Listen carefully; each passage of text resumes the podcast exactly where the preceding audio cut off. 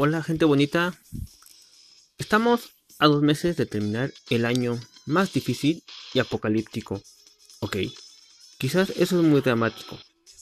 Pero aún que seguimos con el pequeño problema de COVID, digo pequeño porque aún con semáforo rojo pintado de naranja, que lo quieren volver verde porque, porque sí, con una nueva normalidad que como la mencioné antes, es solo andar con cubrebocas todo el día. Obviamente cubrebocas puesto como lo mencioné mal. Eh, más como hamaca de papada. Medidas de seguridad que son todo menos seguras. Ya saben que el antibacterial rebajado. Tapete con lodo y medidor de temperatura en el brazo porque piensa que les va a volar las neuronas si se lo ponen en la frente. Hay gente que aún sigue pensando que esto es un rayo láser o no sé. Pero bueno. Bien, ¿cómo vamos en este mes de noviembre? ¿Cómo van los datos según la página de la Secretaría de Salud? Bueno, actualmente el día de hoy, 9 de noviembre de 2020, tenemos 929.392 casos confirmados. 354.634 casos sospechosos y un millón, escuchen, un millón 112.000 casos negativos. Y bien, ¿cómo vivimos el Día de Muertos? Ya saben, esa celebración que por alguna extraña razón todas las películas lo mencionan, ya saben, México y de Muertos, México y de Muertos. Pero bueno, Día de Muertos, ¿cuál es su origen? Bien, pues en este podcast del tomo 1, capítulo 4, hablaremos de especialidad de muertos. Sí, sí, sí, pasó Día de Muertos, pero pues no tiene que hacer a fuerzas primero de noviembre para tocar ese tema. Bien.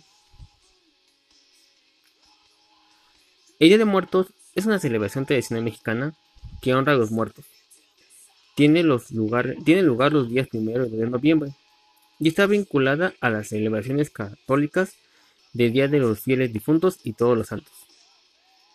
El pueblo de Teotihuacano acostumbraba a hacer una ofrenda en honor a los fallecidos casi todo el tiempo, practicando, cazando, pero intensos rituales con el propósito de que el difunto llegase con bien a uno de los cuatro paraísos según su forma de muerte conteniendo comida, vasijas, cuchillos, piedras de jade y semillas. Utilizaban a los perros o los para que les ayudase a hacer la luz en el paso por el inframundo y no se perdieran sin antes llegar al paraíso, sacrificándolos y enterrándolos juntos con la persona fallecida. La muerte entre los aztecas. Los mexicas creían que la vida ultraterrena del difunto podía tener cuatro destinos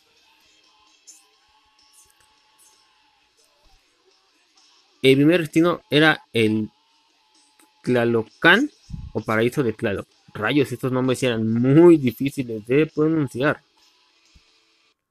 Demasiado difíciles, diría yo. Pero bueno. ¿Qué nos podemos esperar en el Tlaloc? Dios de la lluvia. A este sitio se dirigía a aquellos que morían en circunstancias relacionadas con el agua. Ya saben, se ahogaban, ahogados, los que morían por efecto de un rayo, los que morían por enfermedades como la bota o la hidropecia, la sarna o las budas, así como también los niños sacrificados a Dios. El Tlalocán era un lugar de reposo y de abundancia, o Meyocán, paraíso del sol. Presidió por Huitzilopochtli, el dios de la guerra, a este lugar llegaban los muertos en combate, los cautivos que se sacrificaban y las mujeres que morían en el parto. El Omeyocán era un lugar de gozo permanente, en el que se festejaba al sol y se acompañaba con música, cantos y bailes. Los muertos que iban al Omeyocán después de cuatro años volvían al mundo, convirtiéndose en aves de hermosos plumajes multicolores.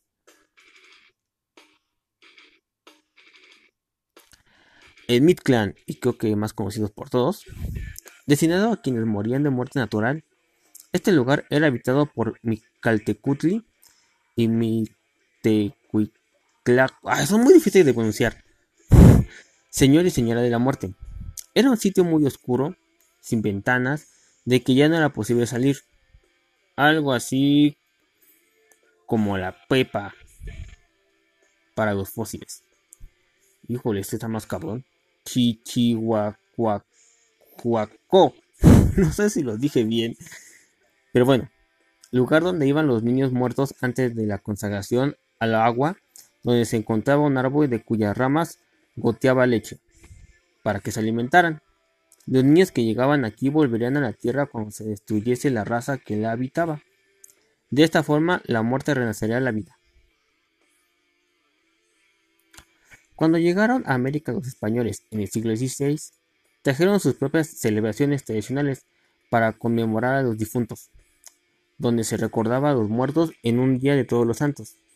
Al convertir a los nativos del Nuevo Mundo, se dio, lugar a los sincretismos que mezcló las tradiciones europeas y prehispánicas, haciendo coincidir las festividades católicas del Día de Todos los Santos y todas las almas, con el festival similar mesoamericano, creando el actual Día de Muertos. Y la tradición de poner ofrendas con fotos y cosas que le gustaban a los difuntos y flores en pasuchi, la cual se cree que guía las almas de los muertos. Pero como sabrán, estamos en tiempos de COVID. ¿Y acaso la gente se quedó en su casa y no realizaron aglomeraciones de personas? Ya saben, fiestas de Halloween innecesarias, generalmente nadie va disfrazado y se van a empedar con 50 pesos. Que no fueron a pedir dulces con los niños, o sea, con toda la familia, que al menos fueron con cubrebocas. Ja, ja, ja. Nada fuera de realidad. Sin cubrebocas ni caretas, piden calaverita en el centro de la Cinemex. Pese a que los contagios y defunciones por COVID-19 van a la alza, el Día de Muertos se vio a niños y adultos disfrazados en la Avenida Juárez. En la noche de domingo 1 de noviembre, el marco de la celebración del Día de Muertos Niños acompañados de sus padres olvidaron la pandemia para salir a pedir calaverita en el centro de la Ciudad de México. Ya saben, algo básico en esta vida, pedir calaverita. Payasos, fantasmas, diablitos, catrinas, Harris Queens, Joker. Cargaban calabazas de plástico en donde guardaban sus dulces y, y monedas. Se veían incluso sin cubrebocas y careta que los protejan del coronavirus. En pocas palabras, les importó tres pesos de madre la contingencia. Pero bueno. Bueno, bueno, bueno, bueno. ¿Qué se podía esperar? ¿Ustedes creían que en serio se iban a respetar las sanas distancias, las normas de COVID o nadie iba a salir? No. Este dato lo saqué del periódico Universal de ese día y las, incluso, y las delegaciones realizaban eventos en línea y de igual manera le exhortaban a la población a no salir a la calle. Pero México y su me vale madre salieron aunque después anden llorando de que están enfermos o les pegó el COVID y bla bla bla bla. Incluso se realizaron fiestas secretas de Halloween en la cual cobraban 500 pesos para asistir. O sea, estamos en un problema de COVID y vas a una fiesta y todavía te cobran 500 pesos para asistir. Esto ocurrió en Monterrey, lugar que se cree primer mundo, pero por cosas como esta seguirán siendo el lugar de la carne asada y de amar a los primos, primas. En esa es el lugar donde Dios le da miedo pisar, no lo culpo. Sacó a, a las bendiciones a pedir sus calaveritas. Ya sabes, sacaron a hijo a pedir calaveritas. ¿Y cuál fue el argumento que daban los padres? Que se trata de una tradición y los menores no se les puede negar la ilusión. Así. Así de que es que mi hijo tiene ilusión de ir a pedir calaveritas, si no, su hijo puede contraer una enfermedad que está matando a mucha gente en el mundo.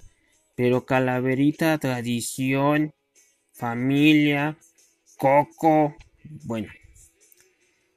Y como vamos las cosas, México cerrará su 2020 con un millón de muertos por COVID. Se perfila ser el primero causa de muerte en el país. No somos primero en educación, no somos primero en bienestar, en trabajo, pero vamos a ser primer lugar en muertos de COVID. Primer lugar. Señores, gente, estamos pasando por una situación muy difícil.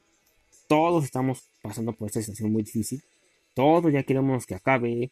Todos ya queremos que esto pues, se olvide, pero hay que poner nuestra parte. Hay que saber que este año nos harán muchas cosas. Y no pasa nada. No se acaba el mundo. Bueno, nos acaba una enfermedad, pero si me entienden. No pasa nada. ¿Y por qué digo esto? Porque ya menos se acerca el mes de diciembre. ¿Y qué significa mes de diciembre? Bueno, porque en diciembre va a haber la ceremonia de celebración a la Madre de México, a la Virgen de Guadalupe. Y mucha gente tenía la costumbre de hacer una peregrinación a la Basílica de Guadalupe. Y se hacían aglomeraciones gigantescas. Y este año ya se ha dicho que no se va a realizar misa, se va a realizar misa en línea. Pero conociendo a México y a su gente, van a hacer su peregrinación a la Basílica de Guadalupe.